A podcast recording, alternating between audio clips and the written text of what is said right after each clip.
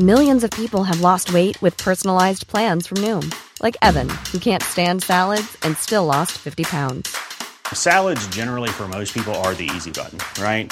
For me, that wasn't an option. I never really was a salad guy. That's just not who I am. But Noom worked for me. Get your personalized plan today at Noom.com. Real Noom user compensated to provide their story. In four weeks, the typical Noom user can expect to lose one to two pounds per week. Individual results may vary.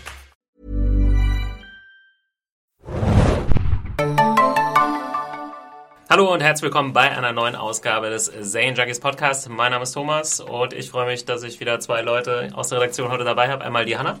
Hi. Und einmal den Axel. Hallo.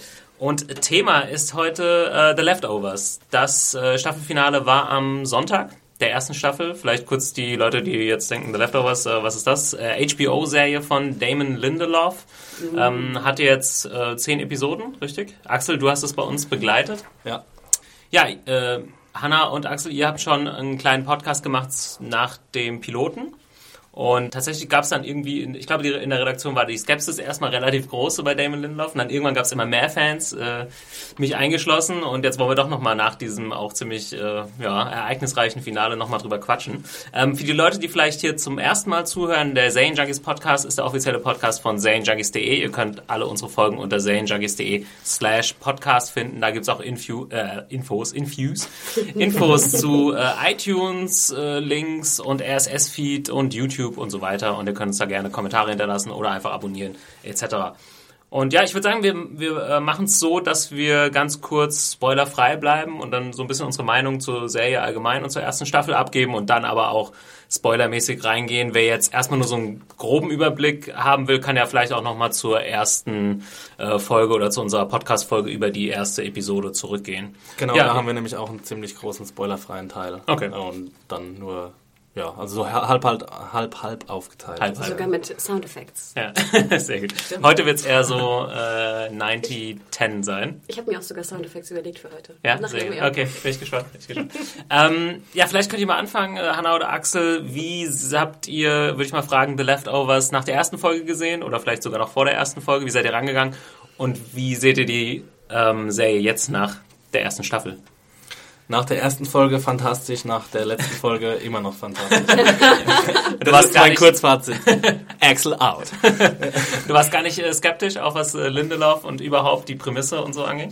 Mm, Ich war vielleicht ein bisschen skeptisch. Ich meine, wir haben ja auch äh, zuvor einen Trailerpark geschossen zusammen, äh, Thomas. Da Stimmt, haben wir ja. auch, äh, oder ich habe zumindest so ein bisschen meine Vorbehalte da äh, niedergebracht, aber ich war dann relativ schnell in dieser Welt drin und es fand ich, hat der Pilot sehr, sehr gut gemacht, diese äh, ganz eigene Welt, diese ganz eigene Atmosphäre und Stimmung ähm, zu etablieren und deswegen war es für mich ein einfaches, mich da, mich da reinfallen zu lassen und ähm, das hat die Serie jetzt einfach über die ganze Staffel geschafft, so sie ist wie keine andere Serie. Also es gibt, ich habe irgendwie gestern bei der Review lang drüber nachgedacht, äh, gibt es irgendwas Vergleichbares? Und ich meine, Lost ist schon vergleichbar, ähm, aber nicht in dieser emotionalen Intensi Intensität, die da aufgespannt wird. Und deswegen, ähm, ja, ist es eigentlich nicht vergleichbar mit irgendwas anderes und, und äh, das hat es für mich einzigartig gemacht und ich war wirklich von äh, Folge 1 bis Folge 10 mitgerissen. Es gab schwächere Momente, aber die vielen, vielen starken Momente haben das mehr als ausgeglichen. Ja.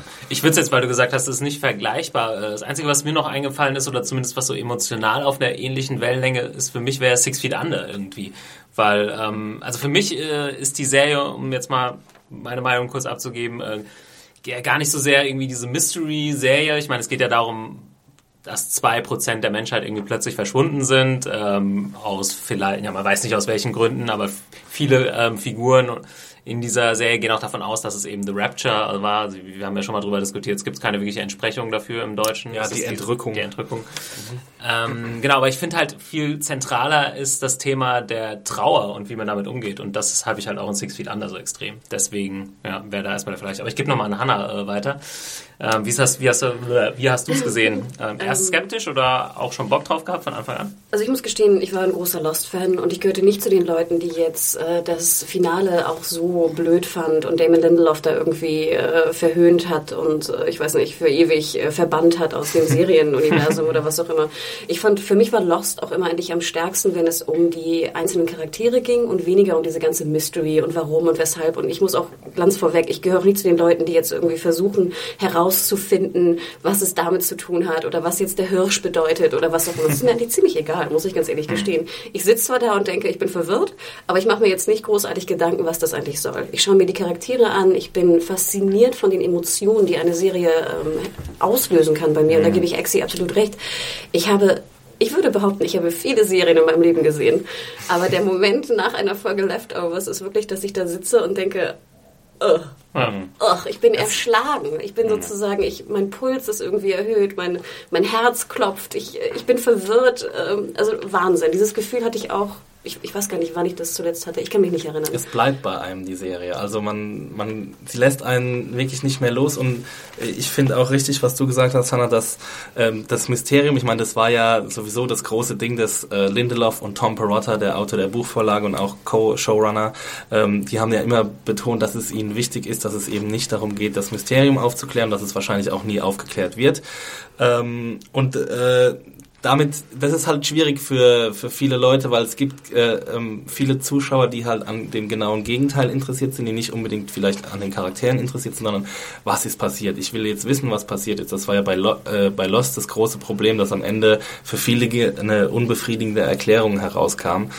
Und äh, das jetzt auch wieder, glaube ich, bei Leftovers äh, jetzt so ein Problem ist, dass es nicht zu einem Massenerfolg werden wird, weil eben der Fokus auf dieses Mysterium zu klein ist. Genau. Und ähm, ähm, Thomas hat natürlich auch recht, dass äh, wenn es um Trauerbewältigung geht, ist natürlich Six Feet Under ein, eine, eine, eine ähnliche Serie. Ich fand nur irgendwie Six Feet Under wirkt fast ein bisschen straight im Vergleich zu ja. Leftovers. Und deswegen finde ich dieses Mysterium auch nicht schlecht, weil ich habe das Gefühl, das verstärkt nochmal die Emotionen, mhm. weil man einfach so verwirrt ist von allem und yes. dann noch mehr Zeit hat, ja. sich auf die Emotionen zu konzentrieren. Und bei Six Feet Under war es ja doch sehr stringent. Ne? Mhm. Man hat irgendwie eine Art Tod der Woche. Ich glaube, du, Exi, schaust das auch gerade. Ne? Ich habe es ja. damals gesehen und sehr geliebt. Ähm, und dann irgendwie kam so die Aufarbeitung. Und klar waren auch die Charaktere im Mittelpunkt. Aber ich finde jetzt, Leftovers lässt mich noch stärker fühlen, muss ich ganz ehrlich ja, gestehen. Und deswegen ist auch dieses Mysterium so wichtig, mhm. obwohl es nicht aufgeklärt wird. Aber es ist wichtig, dass es dieses Mysterium gibt und es ist ähm, wichtig, dass die Charaktere keinen Plan haben und dass kein Mensch auf der Welt überhaupt irgendeine Erklärung dafür haben kann. Und ähm, das ähm, spiegelt sich in der Verzweiflung der Figuren wieder. Also die, ähm, diese große Verzweiflung, diese große Emotionalität, die kommt daher äh, von dieser Ungewissheit. Und das war auch ein großer Streitpunkt unter meinen Reviews von den Kommentarschreibern, ähm, dass halt viele gesagt haben, ja, es gab auch die Pest und es gab zwei Weltkriege und es gab dies und das. Und Pest. ja, und ja, wo halt mehr, nee, das habe ich auch wo, gelesen, wo halt prozentual mehr Leute gestorben genau, sind. Genau, und ähm, darum, es geht eigentlich nicht darum, dass jetzt da jetzt 140 Millionen Leute gestorben sind und da äh, bei der Pest vielleicht 500 Millionen oder wie viel, weiß ich nicht genau. Aber es geht eben darum, um diese Unsicherheit, dass man das nicht weiß. Und ich glaube, das ist für, für Menschen ist es eins der schlimmsten Dinge überhaupt, dass man nicht weiß, wo ein geliebter Mensch verblieben ist. Das sieht man ja auch immer bei ähm, bei Familien, die, die ähm, Kinder verloren haben, also nicht, deren Kinder nicht gestorben sind, sondern einfach verschwunden sind, vielleicht entführt wurden, mhm. getötet worden und deren Leiche nie gefunden worden ist. Das Schlimmste ist für diese äh, Hinterlassenen immer die Unsicherheit. Mhm. Und das, ähm, dieses Konzept schlachtet halt The Leftovers perfekt aus. Ja, und wir dürfen ja nicht vergessen, die Frage ist ja auch immer noch, wird es nochmal passieren? Wirst ja. du denn morgen verschwinden oder ja. was auch immer? Ne? Man, man, man weiß das ja überhaupt nicht. Das ist ja auch ein Element der Serie. Also es gibt ja auch ähm, Kräfte in dieser Serie, die glauben, dass es bald wieder passiert. Oder auch die Frage, wenn es The Rapture war, warum wurdest du nicht mitgenommen? Ne? Warst du so schlecht? Ne? Genau, also das ist ja die, die so eine große Frage, die auch im Finale nochmal äh, kommt. Aber finde ich ein guter, ein guter Punkt, Axel, weil ich jetzt gerade fast vorher gesagt hätte, und du hast mir jetzt ein bisschen auf jeden Fall weitergeholfen, vorher gesagt hätte, es würde ja fast genauso funktionieren, wenn, ich weiß nicht, ein Grubenunglück in der Stadt war und 200 Leute gestorben sind und jeder, jede Familie aus dieser Stadt hat halt jemanden verloren. Würde es ähnlich funktionieren? Aber du hast recht, ähm, es ist halt genau dieser Punkt, dass man nicht weiß, was passiert ist und warum und ähm, deswegen ist dieses Mysterium wichtig für die Serie und Deswegen ist es aber auch genauso wichtig, dass es wahrscheinlich, dass es nie aufgeklärt wird. Ja. Und ähm, aber ich finde, sie machen und das war ich war durchaus skeptisch. Damon Lindelof, wieder so eine ähm, Mystery-Serie, wie es am Anfang ausgesehen hat. Im Endeffekt, finde ich, hat sie gar nicht so viel mit Lost zu tun.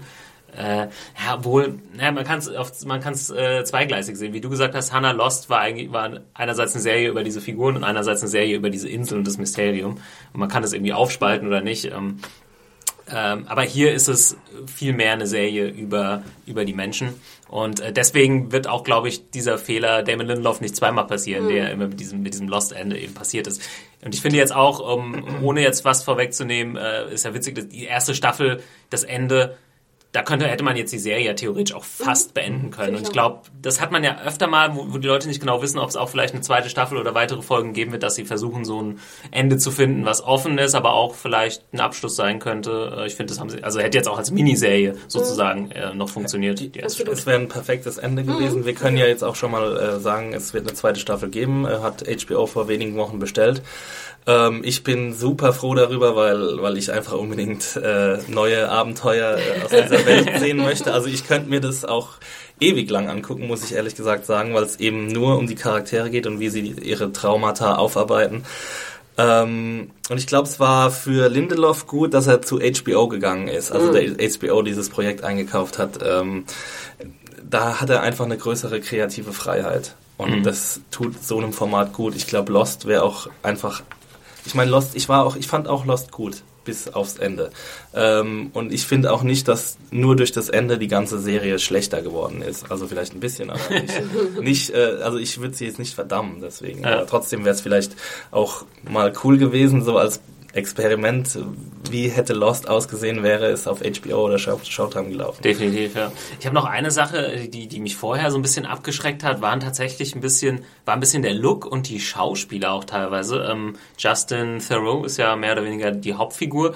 Ich kannte ihn jetzt ehrlich gesagt nur so eher so aus den Klatsch Spalten, so mit Jennifer Aniston war mal immer zusammen. Bunte liest. Ja, total. Nee, äh, ich, er war mir einfach als Schauspieler nicht so aufgefallen. Er hat ja durchaus schon ein paar Sachen mhm. gemacht, aber jetzt auch war nicht eine, hat er schon mal eine Hauptrolle irgendwo in der Serie gehabt oder Na, so? du hast gerade Six Feet Under erwähnt, er hat auf jeden Fall eine Gastrolle in Six Okay, ja, ähm, da merke ich mir nicht mal. Aber er hat ja auch zum Beispiel hier viel mit David Lynch auch zusammengearbeitet. Wir ah, okay. Mulholland Drive, ja. glaube ich, war es. Ähm, ähm, Ach, der, ich glaube, der letzte Film von David Lynch, da war er sogar auch dabei. Empire? Genau. Empire? Ja, Inland. Empire. Ah, ah, den habe ich, glaube ich, nicht gesehen. Also deswegen, er ist eigentlich so in den Indie-Kreisen relativ ah, äh, bekannt. Witzig, weil ich halt äh, ähm, eher das komplette Gegenteil mit ihm identifiziert habe, oder so vom Look her, dachte ich so, ah, das sieht mir irgendwie so Network-mäßig aus, alle sind so schön und so gut aussehen, total. Also ich meine, er ist ja ein gut aussehender Typ und ja, die ganzen Frauen sind ja auch wunderschön. Aber Amy Branneman ist ja auch gut, ich meine, sie hat viel in Network gearbeitet, ne? das wissen wir mit, mit Private Practice und hier äh, für alle Fälle Amy, aber sie ist ja auch, ich meine, 50 oder mhm. sowas. Ne? Ähm, und ich finde gerade, man sieht ja auch sozusagen in den in Gesichtern, dass da auch schon Falten ja. vielleicht vorhanden nee, es war tatsächlich vor allem so, so die Trailer, die mir das so ein bisschen so. falsch suggeriert haben, glaube ich. Ich habe dann auch so nach der ersten Folge hatte ich den Kritikpunkt auch nicht mehr so auch ähm, von der Art her, wie es halt inszeniert ist, dass man auch nah rangeht an die Leute und ähm, ja, sie sehen halt dann doch nicht immer so perfekt aus, wie so ein mhm. Justin Thoreau vielleicht in so einer Vorschau irgendwie aussieht. Äh, nee, das war so mein einzige, mein einziges Skepsis und dann war ich auch, auch ähm, sehr schnell drin und die Skepsis hatte ich halt in dem YouTube-Video auch, das wir gemacht haben, Axel ausgedrückt. Ja. Ähm, okay, wollt ihr noch was sagen? Also wir sind alle, uns alle ziemlich einig, dass wir ziemlich begeistert waren, gespannt sind auf die zweite Staffel. Vielleicht kann man da noch mal ganz kurz sagen, was interessant ist. Ich bin also auch sehr drauf gespannt, weil das Buch, was adaptiert wurde, jetzt mehr oder weniger zu Ende, mehr oder weniger zu Ende erzählt ist. Ähm, und ja, sie müssen jetzt schauen, wie sie da weitermachen. Aber sie haben sich schon sehr viele Freiheiten genommen in der ersten Staffel. Also okay. es gibt einige Storylines und auch Charaktere, die im Buch gar nicht vorkommen. Kennst du das Buch? Nee, oh. aber ich habe äh, ein bisschen recherchiert. Was? Wie es so zu meinem Beruf gehört.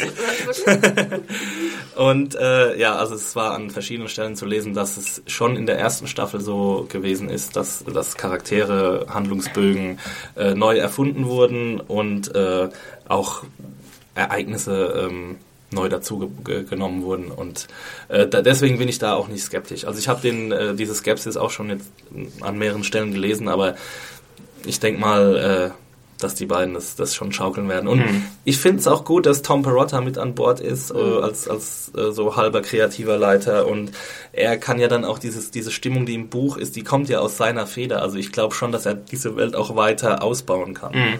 Schon interessant, ne? Also wir haben es jetzt bei George R. R. Martin auch mit Game of Thrones, dass immer mehr wenn Sachen adaptiert werden, dass die Leute, die, die für den ursprünglichen Stoff verantwortlich sind, auch immer öfter mit involviert werden jetzt äh, im Fernsehen. Derzeit zum Beispiel auch bei Outlander, Outlander mit Diana ja. Gabaldon. Ah, stimmt, ich hatte ja. ja, das, äh, das äh, ja, Pläsier fast, äh, diese Frau auch persönlich äh, zu treffen am Set. Ähm, wild. Also, und da kommt ja noch mal ein Bericht, wenn wir ihn dann veröffentlichen dürfen. Und da sage ich, denke ich manchmal so, vielleicht wäre es doch besser, wenn es nicht so wäre.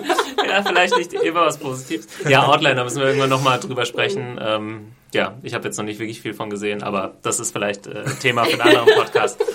Ähm, ja, wir können jetzt halt noch viele Sachen, auf viele Sachen eingehen und, und irgendwie ein bisschen vage bleiben, aber ich würde, glaube ich, lieber die Spoilerwarnung raushauen und ja. Ich wollte noch eine Sache vorweg sagen. Für die Leute, die jetzt vielleicht zuhören und sagen, nö, ich fand Leftovers voll blöd und das und das hat mir nicht gefallen. Ich muss auch gestehen, dass es ein paar Sachen gibt, die mir nicht so sonderlich gut Ja, gefallen haben. können wir gerne hier nochmal ein paar Kritikpunkte Ähm, äh, anbringen. Genau, deswegen dachte ich, wenn wir gleich zum Spoiler-Teil Ja. kommen, aber nochmal die Vorwarnung für die Kritiker da draußen, die, also die sehr kritischen Menschen. Ähm, ja, es gibt auch Sachen, fand ich, die nicht ganz rund waren jetzt in den zehn Folgen Leftovers und ich hoffe natürlich, dass das auch dann vielleicht ähm, sich ein bisschen verändert und besser gemacht wird in der zweiten Staffel. Ähm, Komme ich aber gleich gerne im Spoiler-Teil zu. Okay, genau. Wir haben ja gesagt, wir machen eher einen großen Spoiler-Teil, dann müssen wir hier nicht so um den heißen Brei äh, drumherum reden. Von daher jetzt die Warnung, Spoiler ähm, für die komplette erste Staffel von The Leftovers ab jetzt. Es war ja auch durchaus in der internationalen Kritik eine sehr umstrittene Serie. Also es war jetzt nicht so, dass alle Kritiker wie bei True Detective oder ähm, Fargo zum Beispiel äh, dieses Jahr alle äh, an Bord waren und, und äh, ja uneingeschränkt äh, Lobpreisungen gesungen haben, sondern es war schon durchaus äh, viel Kritik da. Obwohl man ja auch sagen muss, bei True Detective das Ende hat auch ganz schön viel Kritik einheimsen müssen. Ja, also die letzte Episode bei True Detective auch, ja. Ich wurde heute gerade gefragt bei, bei Twitter äh, von einem Follower, er, wollte meine Meinung wissen äh, zu The Leftovers versus True Detective und äh, ich bin immer noch am überlegen, also falls du das jetzt hörst und noch keine Antwort mir hast bei Twitter, ich, äh, ich habe ehrlich gesagt noch keine richtige Antwort dazu. Also bei mir ist die Entscheidung eindeutig. Ja gut, bei dir, Hannah. Was heißt das? Natürlich Leftovers. Ah, nein. Also True Detective fand ich gut und so, aber es war jetzt nicht mein Favorite Mhm. und ähm, allein wegen der Frauenrollen natürlich. Sorry, da bin ich, ich weiß nicht, zu emanzig oder was Alexandra Daddario hat dir nicht gereicht. Immer. Nee, sorry, nee, echt nicht. Da, äh, aber das ist ja ein guter Punkt. Da bist du ja hier bei The Leftovers dann äh, richtiger, wenn es äh, um starke Frauenrollen. Äh, das ist auch so ein äh, Also abgegriffenes ja Wort nicht- mittlerweile. Ja nicht starke. Frauenrollen, Ja, aber sozusagen- interessante Frauen. Genau, interessante Frauenrollen.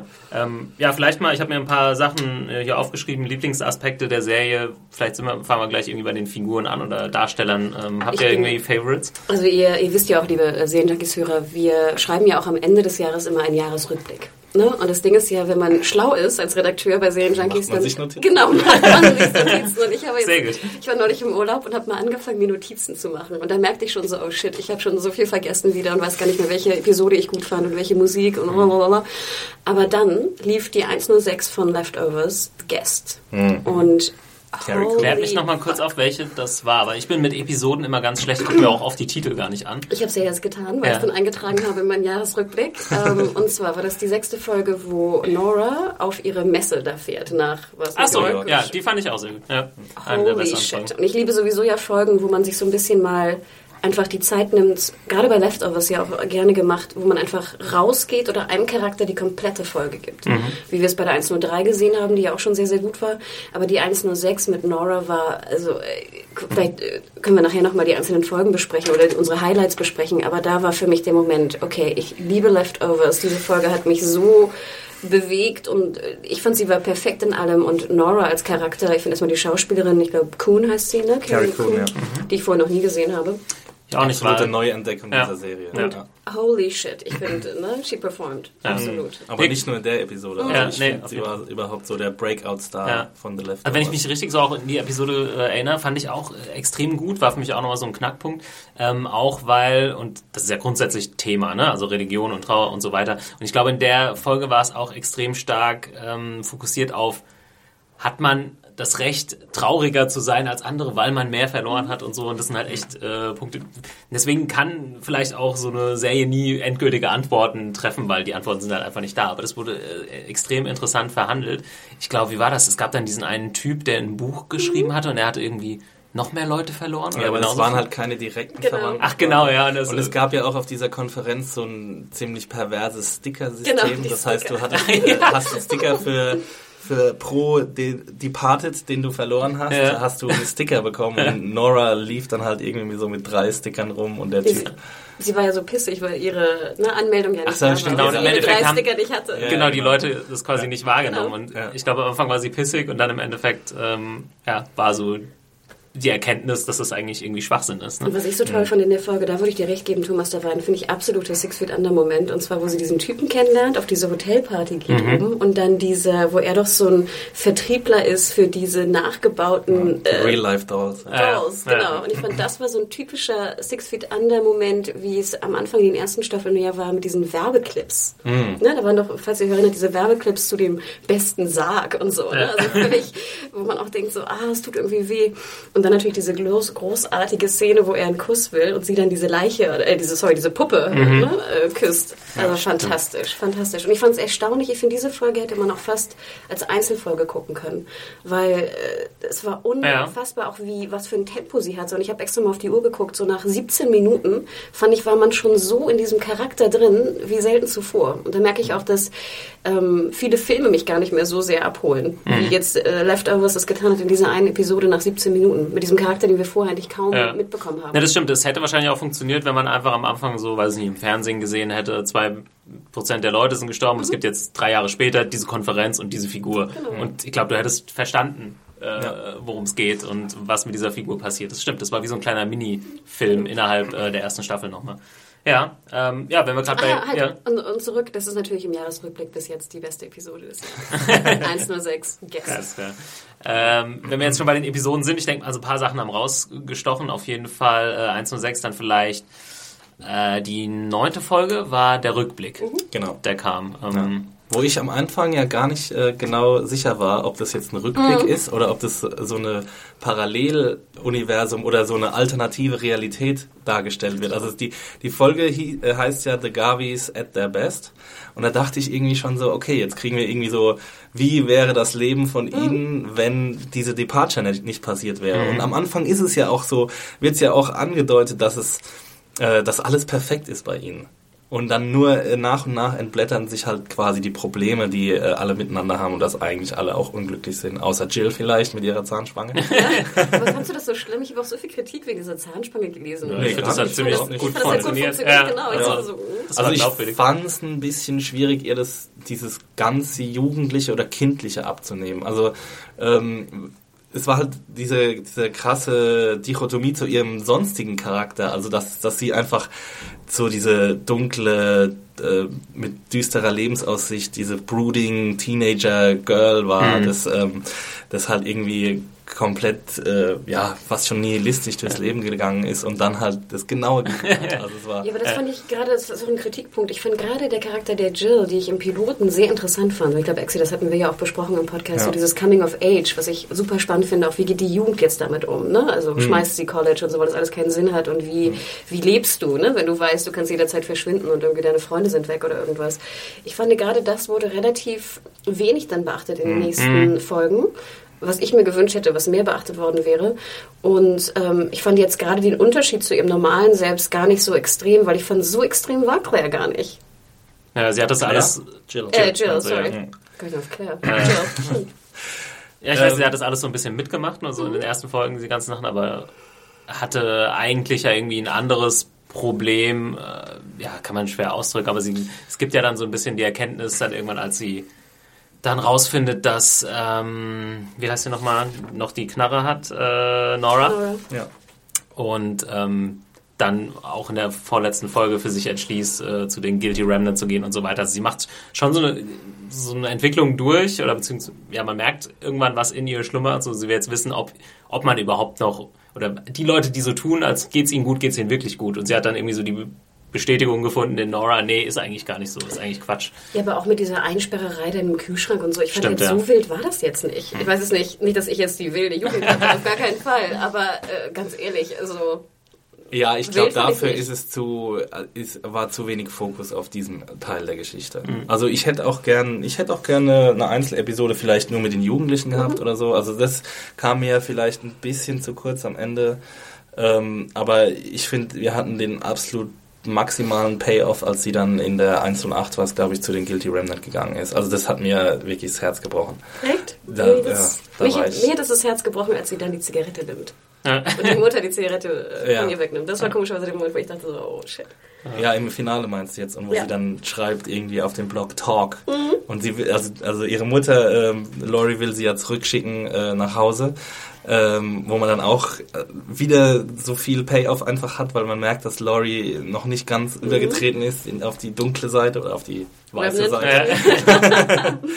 und, äh, und sie nach Hause schicken will und sie, äh, sie auffordert, ja, dann sag's mir einfach. Du musst mir es nur sagen und dann mache ich's. Und sie kann's nicht und es ist einfach das Herz, devastating. ja. Ist Jetzt sind devastating. wir schon so beim, beim Finale. Wie habt ihr das interpretiert? Äh, Ist sie jetzt nur dahin gegangen, so ein bisschen aus Trotz oder aus. äh, Es schien, schien ja nicht so aus Überzeugung zu sein, wenn sie gleich ihre Mutter auffordert, gegen dieses Schweigegelübde äh, zu verstoßen quasi. Also es schien mir eher so, ja, eher so ein Versuch zu sein, sie jetzt nochmal rauszuholen fast schon. Ne? Also wenn sie jetzt in dem Moment gesprochen hätte, dann wäre es ja vielleicht irgendwie alles komplett anders gelaufen. Ne? Da Ja, hätten die anderen sie auch nicht mehr so als Anführerin vielleicht akzeptiert und so weiter. Aber sie war halt auch ähm, verlassen von allen. Ne? Also ihre Mutter hat sie verlassen, ihr Bruder hat sie verlassen.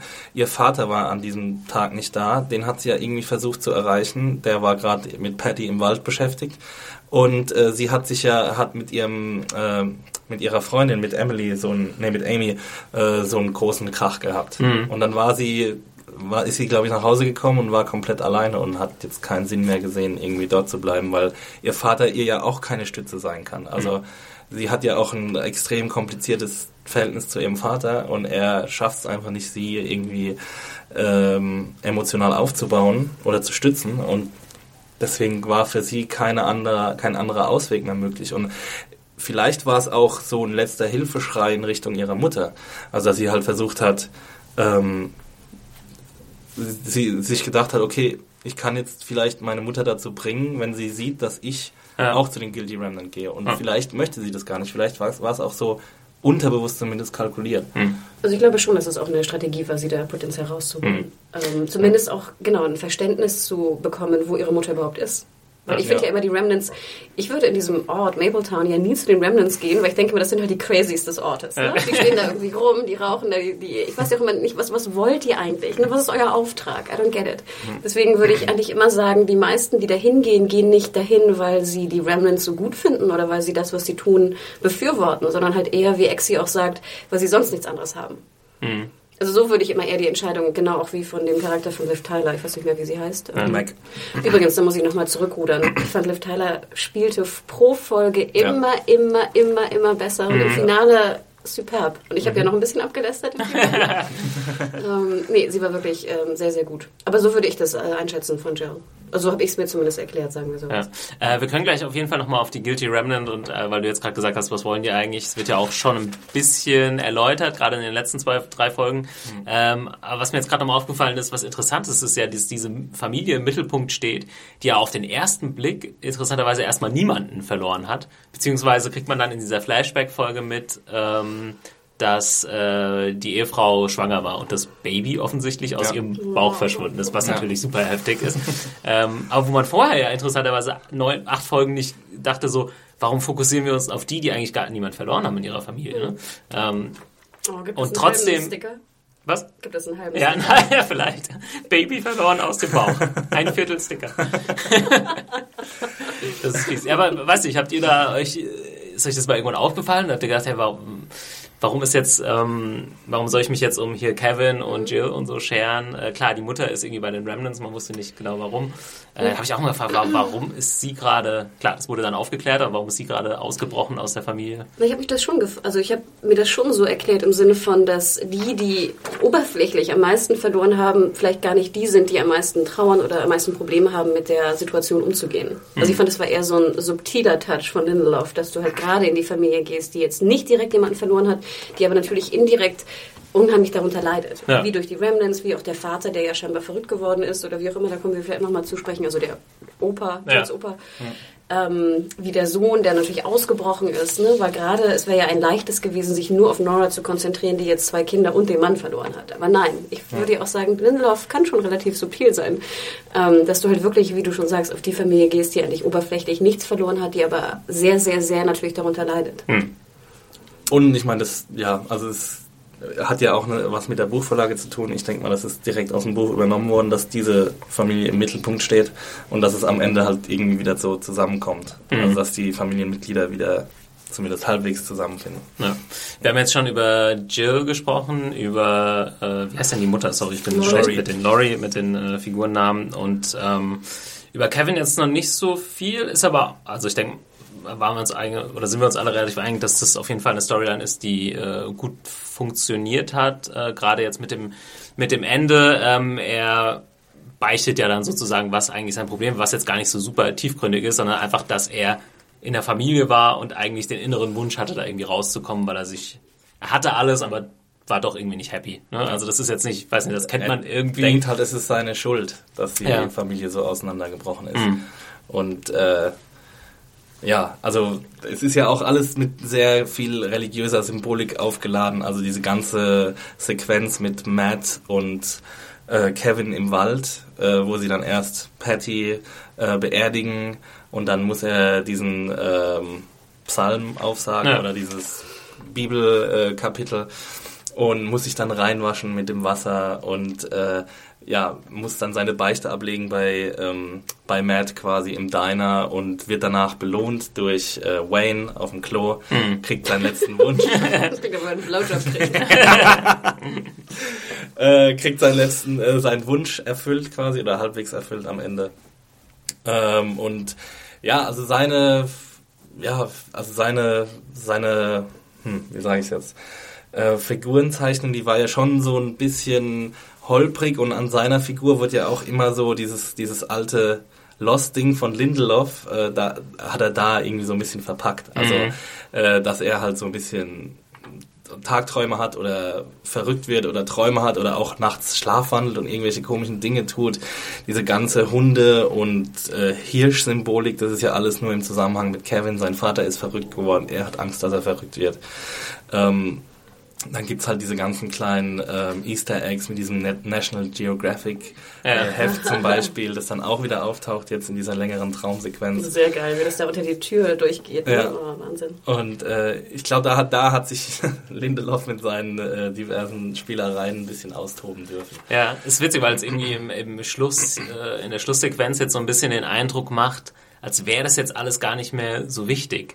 Ähm, also es könnte jetzt sein, dass in der zweiten Staffel gar nicht mehr die Frage aufkommt, ist er jetzt verrückt, vielleicht hat sich das erledigt, äh, was war mit den Hunden, hm. die sind jetzt wieder brav und so, aber das ist irgendwie, ja, dass da wirklich mit gespielt wurde, mit diesem, ah, das ist jetzt irgendwie ein Mysterium und National Geographic und so weiter und ähm, da, es wäre, glaube ich, fast clever, diese Sachen jetzt fallen zu lassen und das einfach so als Zufälle, die das alles noch so ein bisschen extremer gemacht haben, äh, Kevins ganze Situation. Ja. Ich muss aber auch sagen, dass ich das eigentlich auch immer die schwächsten Momente fand. Also mhm. diese ganzen Traumsequenzen und die Hunde und ist es jetzt wahr oder nicht wahr, jetzt in der Anstalt oder nicht. Boah, also ganz ehrlich, das fand ich immer öde. Ja, ist im Endeffekt, ja, schwer zu sagen. Ist irgendwie, wenn man die Serie so interpretiert, wie wir es machen oder so darüber spricht, ist es halt irgendwie auch nicht das Wichtigste. Ne? Sonst würden wir jetzt vielleicht mehr darüber sprechen, ob Kevin wirklich verrückt ist oder nicht. Aber das ist in, ja, in dem Moment es ist nicht, nicht wichtig, so wichtig. Aber ja. es ist trotzdem, ich finde, es trägt trotzdem zu der Stimmung bei. Ja. Ähm, also weil, weil die, die, die Dinge tauchen ja, das sind ja keine MacGuffins, die tauchen ja nicht aus dem, aus dem Nichts auf, sondern das ist, äh, also dieses Heft, das wird, äh, das ähm, gibt. Äh Normally being a little extra can be a bit much, but when it comes to healthcare, it pays to be extra. And United Healthcare makes it easy with Health Protector Guard fixed indemnity insurance plans. Underwritten by Golden Rule Insurance Company, they supplement your primary plan, helping you manage out of pocket costs without the usual requirements and restrictions like deductibles and enrollment periods. So when it comes to covering your medical bills, you can feel good about being a little extra. Visit uh1.com to find the Health Protector Guard plan for you. Bekommt Kevin von seinem Vater. Der sagt, da stehen irgendwie Antworten. Ja. Dann, äh, das war echt so lost-mäßig. Das National Geographic Heft, lese es jetzt. Was steht da drin? Du hättest mal die ganzen Internet-Meinungsartikel äh, darüber lesen müssen, die das Heft äh, Seite für Seite durchgegangen ist geil, super geil. Ja, ja. Gibt es das Heft wirklich von National ja, Geographic? Ja, okay. es sind auch viele äh, Anspielungen. Also ich habe jetzt ähm, in der entsprechenden Review habe ich es auch selbst ein bisschen aufgearbeitet, weil ja, weil es gehört ja dazu, wenn man eine Review schreibt, dass man auch auf sowas eingeht. Ähm, aber es gab auf jeden Fall ein paar Anspielungen und ähm, Ja, was wollte ich jetzt eigentlich sagen? ich finde, es, es trägt schon zu der Stimmung bei. Also auch diese Sache mit den Hunden. Das war vielleicht jetzt nicht das Interessanteste, aber ich glaube, ohne das ganze Ding, auch ohne den, ähm, den weißen Eisbär in Lost, wäre das immer noch eine andere Serie. Ja. Und, äh, und äh, deswegen ist es auch gut, dass es, dass es so unerklärliche Dinge gibt. Es gibt zum Beispiel ähm, bei den Sopranos jetzt als anderes Beispiel gibt es auch ein, zwei Episoden, die fast nur aus Träumen bestehen und äh, die jetzt für, für den allgemeinen Plotfortschritt keine große Bedeutung haben, aber die einfach für sich alleine genommen was Besonderes sind. Ja. Ja, und ich gebe dir recht. Also hier in diesem Fall hat es einfach die Verwirrung und dann, glaube ich, den emotionalen Payoff verstärkt. Ne? Mir waren die Szenen manchmal ein bisschen zu lang. Und ich kann halt auch verstehen, gerade am Anfang, dass auch viele Leute deswegen irgendwie äh, nicht reingekommen sind in die Serie, weil das einfach zu verwirrend war. Ich finde, äh, Axel hat auf jeden Fall recht und ich muss an andere Serien noch denken. Hannibal, die ja diese Symbolik mit diesem Hirsch hat, wo es halt wirklich bis zum Exzess irgendwie äh, getrieben wird. Und da würde ich sagen, haben die hier, glaube ich, äh, noch eine ganz gute Regelung dafür gefunden. Äh, interessant, wir haben jetzt noch über eine Storyline gar nicht gesprochen und vielleicht sind wir uns da auch einig, bin ich gespannt, äh, die ich auch am schwächsten fand und nämlich die Storyline des Sohnes. Wo ich auch wieder den Figurennamen nicht weiß. Wie heißt, der, wie heißt die Figur? Äh, Der Tom, Sohn? Tom. gespielt von Chris Zilka. Ja. Übrigens Äh, schon mal gesehen in Secret Circle, hieß sie so, diese Hexenserie? War das so ein CW-Ding? Ich habe ich hab nämlich in einer Auftakt-Review habe ich geschrieben, dass er zu CW-ig aussieht. ich glaub, äh, sofort, ja, er war so der Schönling da in dieser Ja, Hexenserie. genau. Und es sagen so viele, dass diese Storyline nicht funktioniert hat. Würdest du Ähm, das nicht zustimmen? Nee, ich fand die, ich mochte die. Also ich mochte diese ganze Wunderheiler-Sache äh, schon ziemlich gerne. Hm. Und ich habe auch sehr, ich konnte auch alle möglichen Handlungen der Charaktere nachvollziehen. Nee, also Die- sie und hier und Christine und die Schwangerschaft und kein Geld. Oh nö, ich dachte echt so, who cares? Teils, teils. Also ich sehe es halt so als es ist halt nicht so viel Fokus darauf wie auf die anderen Figuren der Familie und es ist so eine Ergänzungsstoryline, die am Ende gut zusammenkommt, äh, mit, dass er dann zurück ist und äh, Ja. die Mutter trifft und dass dann ähm, Kevin auf Wayne trifft und so. Das funktioniert schon alles sehr gut und ich finde es, äh, klar, mit Wayne, das ist halt so automatisch irgendwie interessant. Man hat ja nochmal die Szene mit ihm und Nora. Auch interessant, wenn man jetzt zurückgeht, weil er sich jetzt am Ende gefragt hat, bin ich ein, ja, bin ich eigentlich ein Betrüger. Betrüger oder nicht.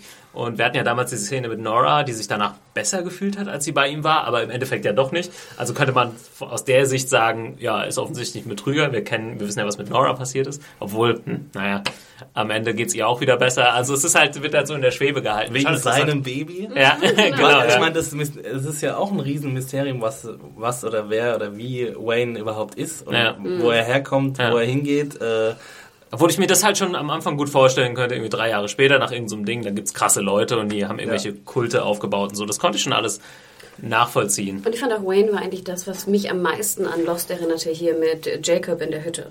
Ja, Ich ja. fand, das war so ein ganz ähnlicher, Ja. ähm, ähnliches Gefühl, was man da hatte. Ja, ähm, aber ich finde halt, ja, Wayne ist irgendwie die interessantere Figur in diesem Plot und Tom Ja.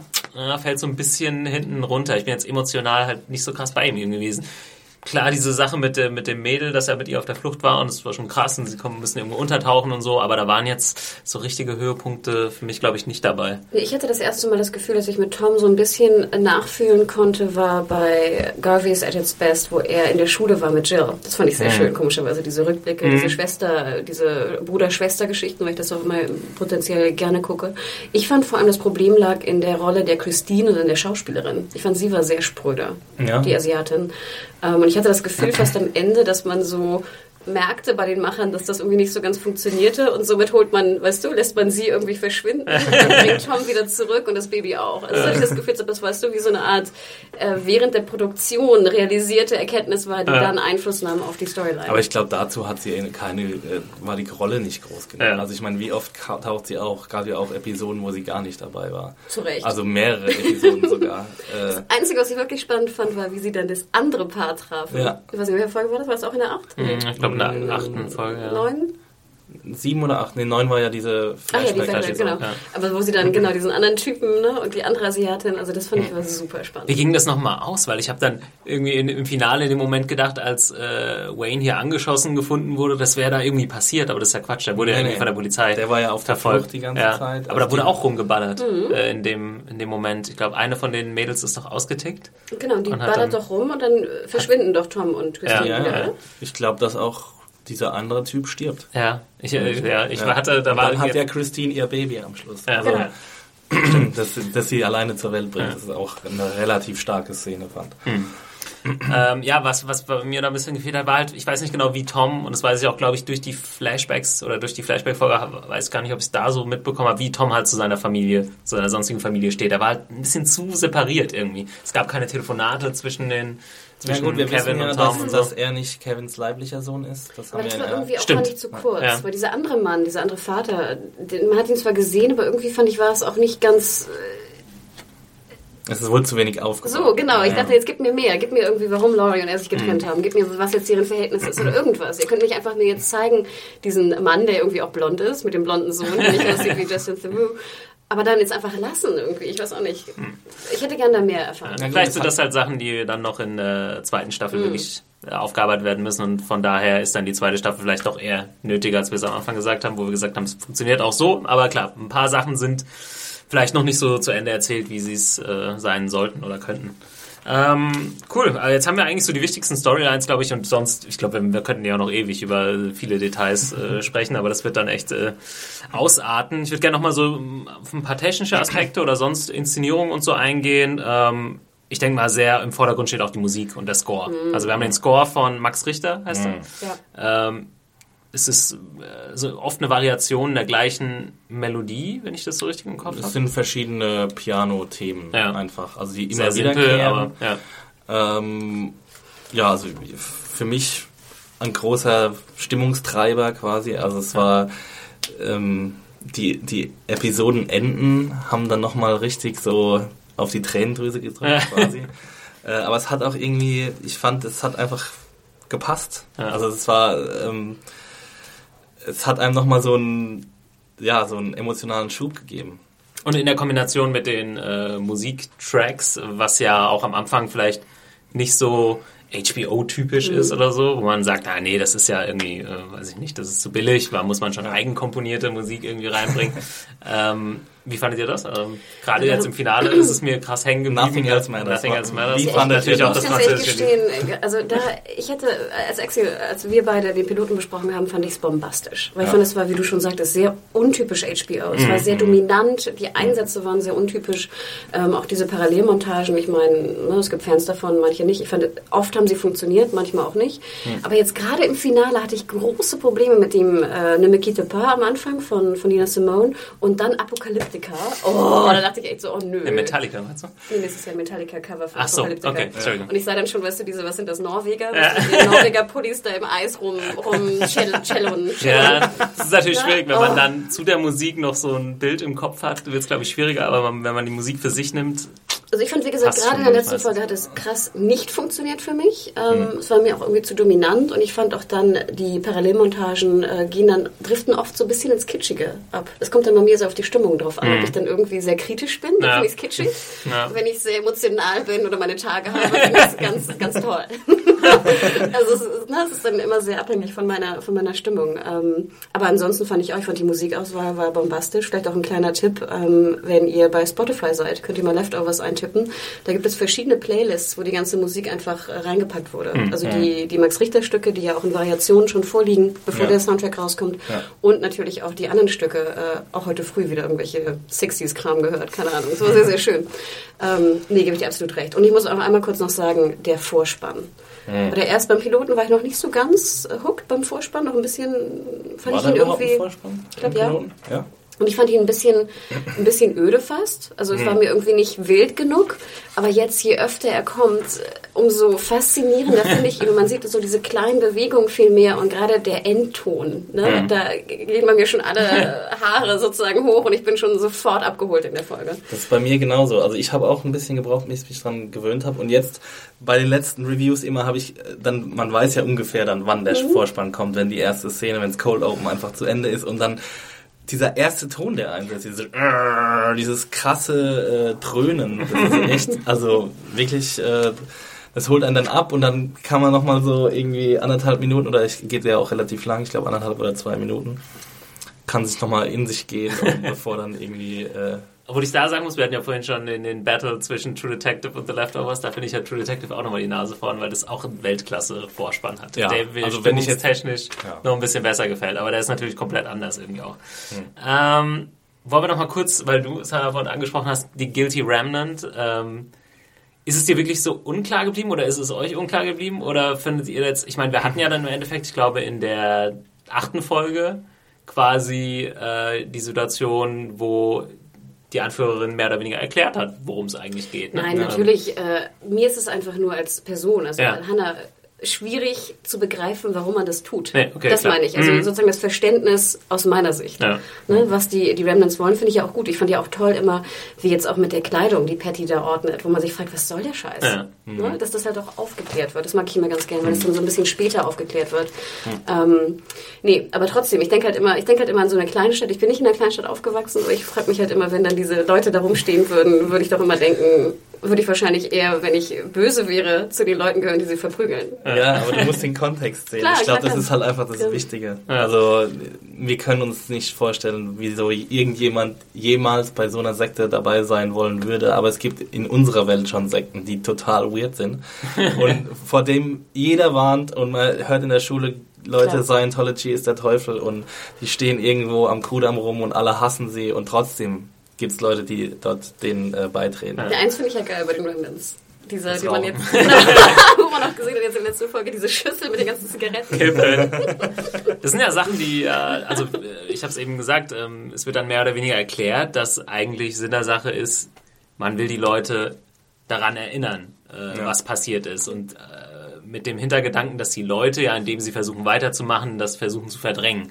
Ich meine, das war ja schon relativ schnell klar. Also Ja. in ihrem Haus äh, hängen ja überall diese, ähm, also glaub, gleich in einer der ersten Szenen steht Laurie vor einem i- am, im Badezimmer und es gibt keinen Spiegel, sondern sie putzt sich die Zähne ähm, am Waschbecken und da steht we, we are living reminders, ganz fett. Und äh, dann kommen sie ja auch in der ersten Folge auf diese Demonstration und heben äh, Plakate hoch mit Don't waste äh, your äh, breath Don't waste your breath. Ja. genau. Und äh, ja, also das ist relativ eindeutig. Ich meine, die Motivation kann man natürlich irgendwie irgendwo hinterfragen. Ähm, wo kommt jetzt diese große Motivation her, auch alle anderen irgendwie von dem eigenen äh, Sinn und Zweck zu überzeugen? Ja, womit womit der noch den Gegenspieler äh, ähm, der Figur des, des Pfarrers haben, der ja irgendwie seine eigene Motivation hat und Ja. ähm, schon interessant, ne? weil dann die kompletten, die zwei Glaubensrichtungen in Anführungszeichen und keiner von denen will so wirklich aufgeben, aber das ist ja auch das, was Glaube irgendwie so ist, ne? wenn man den hat, warum Ja. sollte man äh, aufgeben? Ja? Und ich meine, Glaube ist immer dann am stärksten, wenn du solche Ereignisse Mhm. hast. Äh, immer dann haben solche Organisationen den größten Zulauf. Aber ich möchte auch nochmal explizit äh, erwähnen, wie genial bitte diese Idee ist, diese Puppen da reinzustellen, oder? Also Ja. da ist mir ja fast der Atem gestockt. Ja. als Aber wir können jetzt auch gerne irgendwie mal, mal, mal zum Finale springen oder zum, wirklich zum großen Finale des Finals oder der Finale-Episode, äh, wo eben das passiert. Ich glaube, ich bin, man kommt, wenn man kann auch schon irgendwie einen Moment vorher drauf kommen, weil das ja schon angedeutet wird mit diesen Puppen und mit diesen, äh, mit den Klamotten, die hingelegt werden. Ähm, Die Bilder, ich glaube, so kurz mitnehmen. vorher hat es mir irgendwann gedacht, so, ah krass, okay, ich weiß, was, was sie vorhaben, das ist natürlich super heftig. Ähm, da ist mir aber dann noch ein Gedanke gekommen, was mir nicht so ganz klar wurde, weil ich dann nochmal zurückgegangen bin. Es gab einmal diesen Mord an der einen Guilty Remnant Frau, Gladys. Gladys, ähm, der offensichtlich inszeniert war Das waren von den selber, ja. Guilty Remnant selbst. Mit, Und sie hat sich dafür bereit erklärt. ja, ne? Genau. genau. Obwohl man ja in der Szene, äh, glaube ich, auch noch so hatte, dass sie dann bitte nicht oder sowas nochmal aber sagt am Ende. Naja, gut. Ja. Wenn du dann wirklich merkst, dass du stirbst, dann Klar. überlegst du Ja, dir ja, vielleicht doch nochmal. Also das Gerade so, ne? durchaus Gesteinigt. Deswegen war es auch in dem Moment äh, sehr, sehr unklar, was da überhaupt passiert ist. Ähm, ich habe jetzt nur am Ende, nach dem Finale gedacht, hatte das jetzt eigentlich wirklich Sinn und Zweck?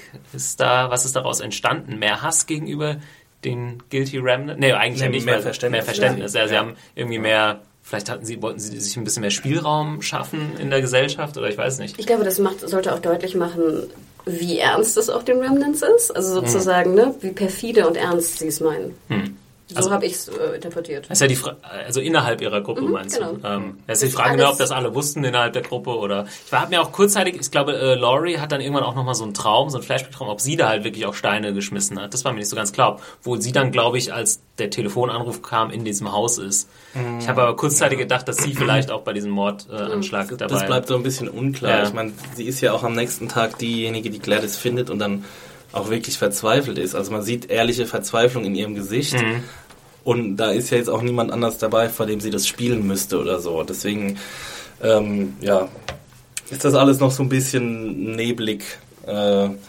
Ich fand sowieso diese Combo Patty Laurie fand ich war immer großartig. Patty äh, unangenehm. Mhm. Vielleicht können wir äh, über sie nochmal ganz kurz äh, sprechen. Bestimmt auch eine der interessantesten Figuren, weil, weil gerade der Unterschied zwischen der Figur, wie sie ja, in der Gegenwart der Serie war und wie sie in der ähm, Vergangenheit war, wo sie die Patientin von Laurie war. Ne? Die Laurie ist eine Psychologin oder Psychiaterin gewesen. ähm, und wie war das? Ihr Mann ist irgendwie war weg und sie kam damit nicht klar oder Ja, sowas? der hat sie verlassen. Hat sie verlassen. Also eigentlich so ein relativ jetzt nichts Außergewöhnliches. Deswegen hat sie ihr ja auch in dieser einen Episode eine Hinterlassenschaft äh, auf, dem, auf der, vor, der, äh, vor der Haustür hinterlassen. Ja, Wo sie die äh, Paper Bag da vorne dran steht. Ja. Äh, ja, interessant. Irgendwie ist da ja fast auch noch mal so ein bisschen was nötig. So wie ist sie halt von dieser, zu, von dieser Frau zu dieser taffen Anführerin auch. Äh, Du musst ja erstmal so, ja.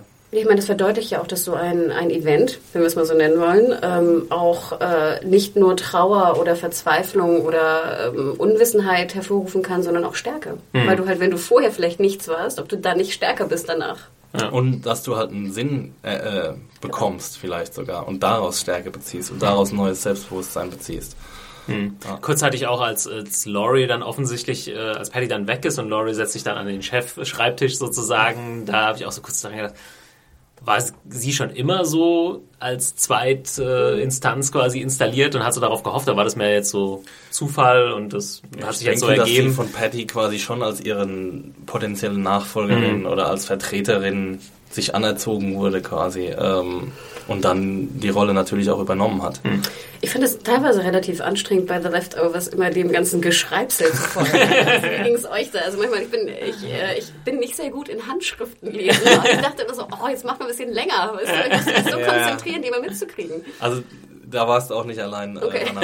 Also ich, ha- ich habe ja, äh, ich schaue ja die Episoden bei uns und drück dann auf Pause natürlich, um mir was aufzuschreiben. Also deswegen bin ich da. Aber wenn, wenn man es wenn man's jetzt in einem durchgucken würde, kann ich mir schon vorstellen, dass man da auch mal zurückspulen muss. Ja. Also, Ähm, cool, also wie gesagt, ich wollte mal kurz aufs äh, Finale, wir haben schon über diese Aktion, die da passiert, gesprochen und ich muss sagen, das war auch, also die, die Szene oder Sequenz fand ich dann auch extrem beeindruckend als Kevin. Ich meine, das ist ja eh so geil, Kevin hat ja dann so den Fuck-Up-Day, den worst Ja. Fuck-Up-Day ever. Da passieren ja immer krassere Sachen, so.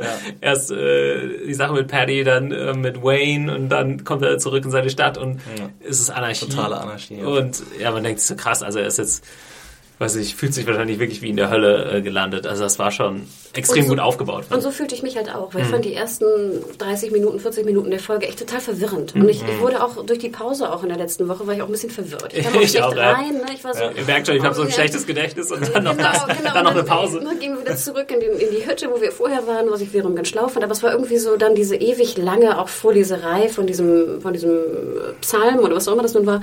Da war ich so ein bisschen, ich war unruhig, ne? weil ich irgendwie verwirrt war. Wo ist das Finale und wo wollt ihr jetzt hin? Und dann, wenn du so die Stadt siehst, wo alles da nur so rumläuft und, und Chaos. Going und to shit. Leute werden verprügelt, genau, die Puppen fliegen rum und dann schleppen ja, auch so die, die, die Bevölkerung schleppen dann ja auch ihre Puppen so Ja. hinter sich her und verbrennen sie. Ja, und das hatte noch so, ein, richtig. so einen Nazi-Charakter, finde ich immer mit diesen Ja. Verbrennungen. Also das fand ich Wahnsinn. Wahnsinn. Und dann, wie, wie gesagt, auch wie er dann ins Haus geht natürlich, also wie, wie erstmal Laurie natürlich den Namen ihrer Tochter versucht Das auszusprechen. erste Mal, dass sie spricht, oder naja, in der Flashback-Folge haben wir sie sprechen hören, aber trotzdem. aber dann wie sie geile- dieses Jill raus, also Ja. ich finde auch Amy Brenneman hat fantastisch gespielt, immer die ganzen Folgen. Ja. Und dann aber auch dieses brennende Haus. Ich weiß gar nicht, wie sie das gedreht haben. Das sah schon scheiße gut aus. Haben Das sich stimmt. bestimmt äh, Tipps bei Rescue Me geholt. Ja. Da gab es nämlich auch ziemlich starke Feuerszenen. Ähm, ja, und ich war bei, bei dieser äh, Szene, als, als ähm, Laurie dann den Namen schreit, da habe ich, ich weiß nicht, ob sie es absichtlich so gespielt hat, wie jemand, der schon so lange nicht mehr gesprochen hat, dass es wirklich auch physisch schwerfällt Ja, zu sprechen. Mhm. Was dachtest Weil- du sonst? Ja, weiß nicht, dass es halt so ein gequälter Schrei ist, dass es sie so stark mm, quält. Nee, ich dachte, wenn du so lange, es kommt darauf an, ich glaube, wenn du schon alleine irgendwie eine Woche lang nichts sagst oder in so ein ja Schweigekloster gehst oder so, darum mach mal Im nächsten Podcast alle. Ich glaube, dass es dann schon komisch ist, was zu sagen. Ja, also mein äh, Bruder war mal dreieinhalb Wochen im Schweigekloster. Wirklich? Ja, ja, der wollte das mal Viele Grüße an dieser Stelle. Falls du zuhörst, ja. Timo, äh, Shoutouts. Ähm, und der hat ganz, also der hat gemeint, es wäre, äh, es wäre schon komisch gewesen, dann wieder zu sprechen, aber äh, es wäre auch super, also es wäre, also er hätte wirklich dann auch auf den Moment hingefiebert, dass er wieder sprechen kann, endlich. Und wie war das Schweigen an sich? Also fand er das schwierig oder das interessiert mich Äh, jetzt schon? es hat sich, äh, ja, kann ich dir mal privat erzählen? Geht. Naja, das interessiert doch die äh, Hörer. Ja, der hatte ja auch so Blöcke und hat dann rumgekritzelt. die, haben, die haben gar nicht also kommuniziert, nur ja, so genau weiß ich jetzt nicht, wie sie kommuniziert. Also sie haben nicht geschrieben oder so, aber ähm, Der mir halt immer vor, dass das halt äh, spontan passieren muss am Anfang. Wie kommst du auf die, an diesen Punkt, wo du es dann wirklich nicht aus Versehen machst? Das denke ich mir dann immer so. Äh, ach so, ja, Ja. stimmt. Ich glaube, da, da braucht man schon, also es hat, er hat gemeint, so die ersten paar Tage waren schon eine sehr, sehr große Überwindung. Mhm. Also äh, man musste super viel Disziplin mitbringen und ähm, da isst man dann ja auch so ganz karg und lebt karg und alles ist karg. und, äh, ja, es ist, es ist schwierig. Ähm, aber ich, ich, war, ich war mir halt jetzt nicht sicher, ob das jetzt nur äh, physische Probleme waren oder ob das auch einfach diese Überwindung, die es sie gekostet hat. Aber was nicht, Beides wahrscheinlich. Ich was sie- sagen, ja, und dann Ja, war Terror, was drumherum ist, dann war Ja. sie ja auch schon so ein bisschen äh, verkokelt. Ich schätze Sie mal, wurde dass ja auch so halb verprügelt. Genau, Mhm. genau. Dann glaube ich, dass sie da Schmerzen hatte wahrscheinlich. Vielleicht hat sie auch ein bisschen schon vom Qualm eingeatmet, was Ja. ja auch dann wahrscheinlich schwer auf den, auf den Stimmbändern Stimmt, liegt. ja. Ich denke, das war alles so zusammen. Ja, und ja, also ich, ich habe in der Szene, ich war wirklich bibbernd vor dem Mo- Monitor gesessen und ich, äh, ich wusste wirklich nicht, was passiert. Ich habe gedacht, okay, es könnte jetzt sogar sein, dass die irgendwie Jill töten äh, oder Jill umbringen lassen. Äh, also Ja, oder ich Autoren. dachte ehrlich gesagt, vielleicht stirbt auch Kevin. Vielleicht ist Jill schon draußen und Kevin stirbt beim Versuch, Ja. sie zu retten.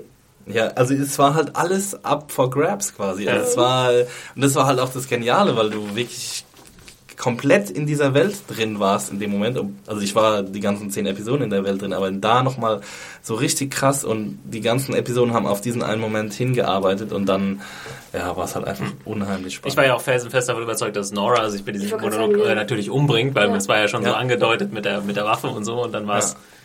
doch nicht so. Ja, sie sagt dann, sie ist nicht stark genug dafür und will dann nur flüchten und dann kommt wieder äh, der Umschwung sozusagen, als sie das Baby ähm. Obwohl wir ja auch nicht 100% wissen, dass sie jetzt bleibt. Also es, Nee, ist, nee. es wird so interpretiert und ich Oh, habe es auch so nicht. interpretiert. Nora! ich bin doch weg. Look what I, what I found. Ja. Mhm. Ähm, Nein, ich ich fand, ja. ich gerade die Szene natürlich, es war ja auch so, so doppeldeutig im Sinne von, dass sie jetzt wieder ne, ne, eine Familie hat oder was auch immer, halt einen Sohn, ne? Prodigal John- Son, das war doch auch ein Sohn, ne? Das Baby von Christine. Ja. Nee, Äh, das war ein Mädchen. Tochter? Ja. Sie wollte ja irgendwie unbedingt einen Sohn oder darum ging es ja, Ja, glaube ich, ich glaub, und dann war ein Mädchen. Tochter. Ja, ja. Okay. Ja. Ähm, aber dass sie ja auch äh, in diesem Blick, wo dann ja äh, Kevin und Jill kommen, finde ich, sah man ja auch so ein bisschen, dass äh, sie bleiben will, vielleicht eine Familie sein möchte und dann auch vielleicht eine Mutter für Jill sein möchte. Mhm. Also ich fand auch der Blick von Jill war sehr eindeutig, dass sie auch ganz froh ist, dass da jetzt irgendwie eine Art Mutterperson irgendwie vorhanden ist. Mhm. So ich das interpretiert. Und wie war das? Tom und äh, Laurie haben sich getroffen, aber die haben nie, na gut, Laurie hat kurz Kevin getroffen, aber die haben sich eher öfter gesehen, aber ähm, ja, der Rest der Familie hat Tom nicht mehr getroffen. Ne? Er hat dieses Baby Nee. offensichtlich, oder sie Er haben das offensichtlich Baby das Baby da gelegt und, ist eventuell Dann gab es ja diesen, diesen Matchcut, glaube ich, zwischen. Also ich war mir dann auch nicht sicher, sind es jetzt die beiden Hände von Tom und seiner Mutter oder von Kevin. Jill und Ja. ihrem Vater, die Ja. dann zusammengehen. Und dann, sie, dann zoomt die Kamera erst raus und dann sieht man, dass Jill und ihr Vater quasi auf der Straße entlang laufen. Ähm, aber man weiß jetzt halt auch nicht, ob, ja, ob Tom und, und äh, Laurie zusammenbleiben oder ob. Ich meine, es hat ja auch kurz den Anschein gehabt, als würde Laurie sich vielleicht auch umbringen wollen, äh, als sie da äh, wegläuft und, und aufs Wasser starrt und so. Stimmt, ja, ja. Aber was würdet ihr dann sagen, ist der Prodigal Son? Ist es dann der verlorene Sohn? Ist es dann Kevin oder ist es Tom? Oder Ja, das ist, äh, ist auf jeden Fall auch eine Bibelgeschichte. Ähm, ich weiß es ehrlich gesagt nicht, worauf auch nicht so äh, bibelfest, äh, da jetzt alle. Also Andeutungen zu aber es sind wahrscheinlich irgendwie mehrere Andeutungen. Aber deswegen aber- dachte ich nachher, ist der ist Waynes Kind auch ein Sohn, dass es sozusagen noch ein verlorener Sohn ist. Das fand ich eigentlich ganz, äh, ganz passend. Aber vielleicht können ja die, die User und Ja. Zuhörer uns Also wie gesagt, ich glaube, das. Baby war halt auf war halt ein Mädchen, weil sie es da nach der Geburt noch so geschockt sagt, ah, es ist ja ein Mädchen, weil sie von Wayne, glaube ich, immer versprochen bekommen hat, sie bekommt einen Sohn und Ah, der okay. ist halt dann irgendwie besonders. Vielleicht so. ist das der verlorene Sohn. ja. der, der nicht da ist. Genau. Aber vielleicht können ja die User uns nochmal schreiben, was sie glauben, wie das, was es damit Ja. auf sich hat. Vielleicht gerade die Bibelfesten, da gibt es ja genug von euch draußen. Ja. Also denkt dran, sch- schreibt uns Ob- an. Äh, Ob wir so viele Bibelfeste dazu haben? Also wir haben äh, Ja, wir haben wirklich eine auch rege Kom ähm, Kommentardiskussionen gehabt. Das war, da gab es schon ein paar Leute, die sich da auskannten. Und auch bei, bei dem letzten Podcast hat uns auch jemand sehr explizit erklärt, was jetzt The Rapture wirklich äh, Okay. ist. Und Ja. Also deswegen schreibt uns an podcast.serienjunkies.de. Genau. Ähm, Finde ich super Ja. interessant.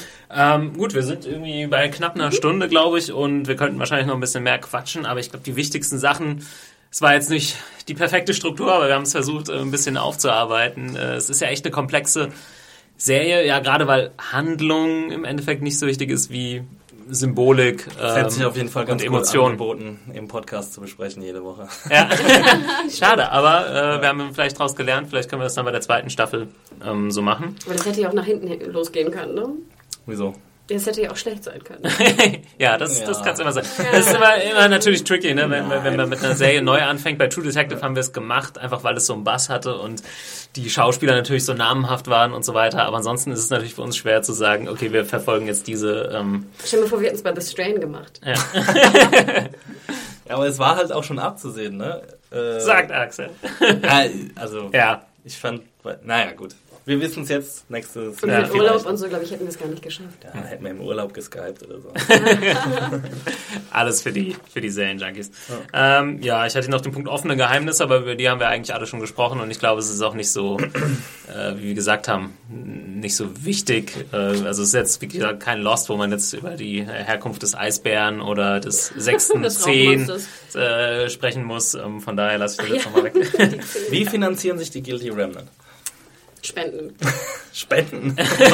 Ja, aber ganz ehrlich, Äh. Laurie zum Beispiel kam ja scheinbar aus reichem Elternhaus, Ja. oder wie war das? Diese Erklärung von dem Haus und so, da war ja irgendwas stimmt, mit ihrem stimmt, ja. Geld. Ähm, und da ja dann, so habe ich es mir interpretiert. Naja gut, dann- sie hat halt gut verdient als Psychologin, ne? Also da sagt ja auch die Bürgermeisterin zu Kevin so, ja, ob er sich nicht irgendwie so entmännlicht fühlt, Ja. weil ihre, ihre, seine Frau viel mehr verdient als er. Ja, aber ich dachte, es hätte auch was mit der, sozusagen mit ihrer Familie zu tun, weil. Könnte gut sein, ja. Dachte ich schon, dass es ging um eine Rich Wife oder so. Also ich hatte das Okay. Gefühl, dass es nicht nur das Einkommen ist. Hm.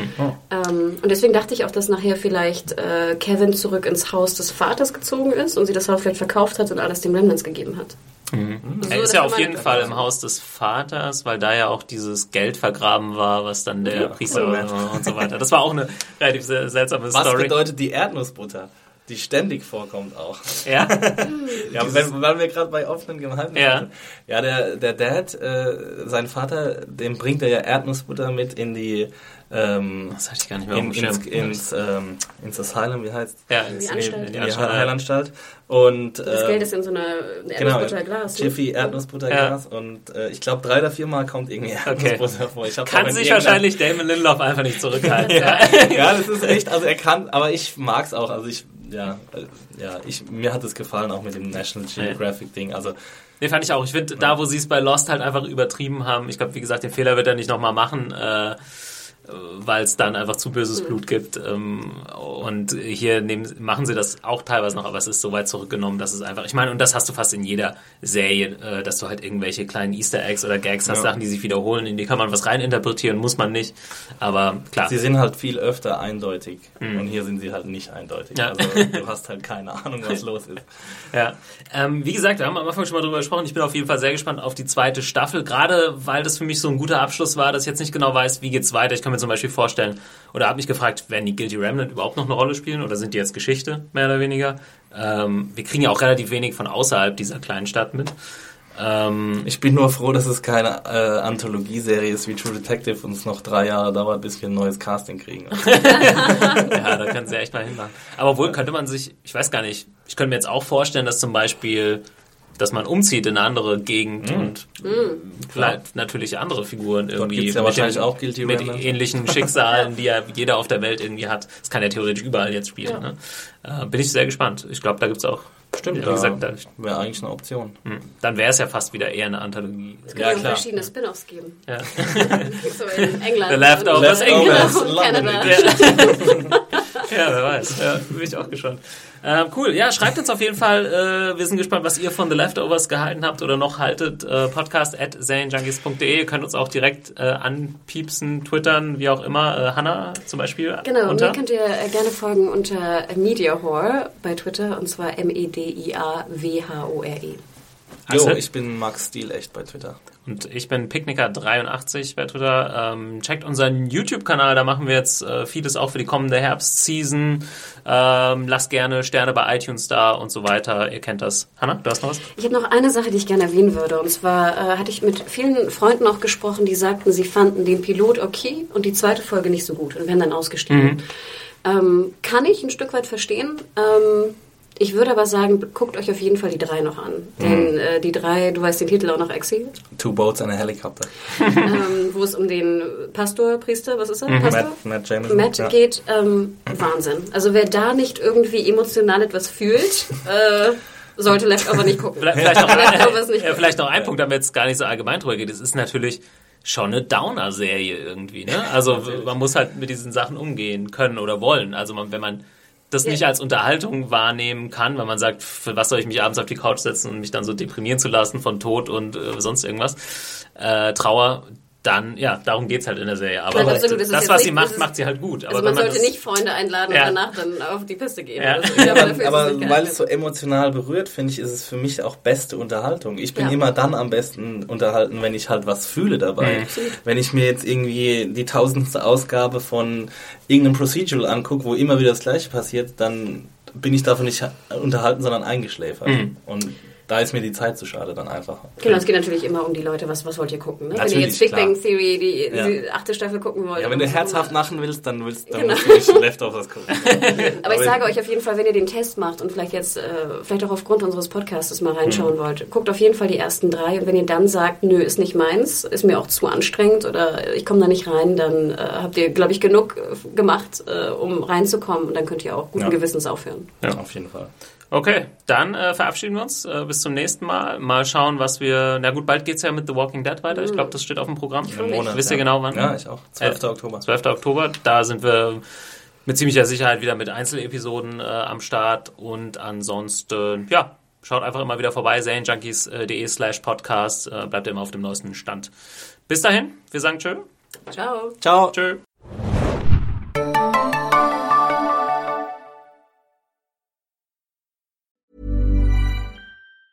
Hey, it's Danny Pellegrino from Everything Iconic. Ready to upgrade your style game without blowing your budget? Check out Quince. They've got all the good stuff, shirts and polos, activewear and fine leather goods, all at 50 to 80% less than other high-end brands. And the best part? They're all about safe, ethical and responsible manufacturing. Get that luxury vibe without the luxury price tag. Hit up quince.com slash upgrade for free shipping and 365 day returns on your next order. That's quince.com slash upgrade.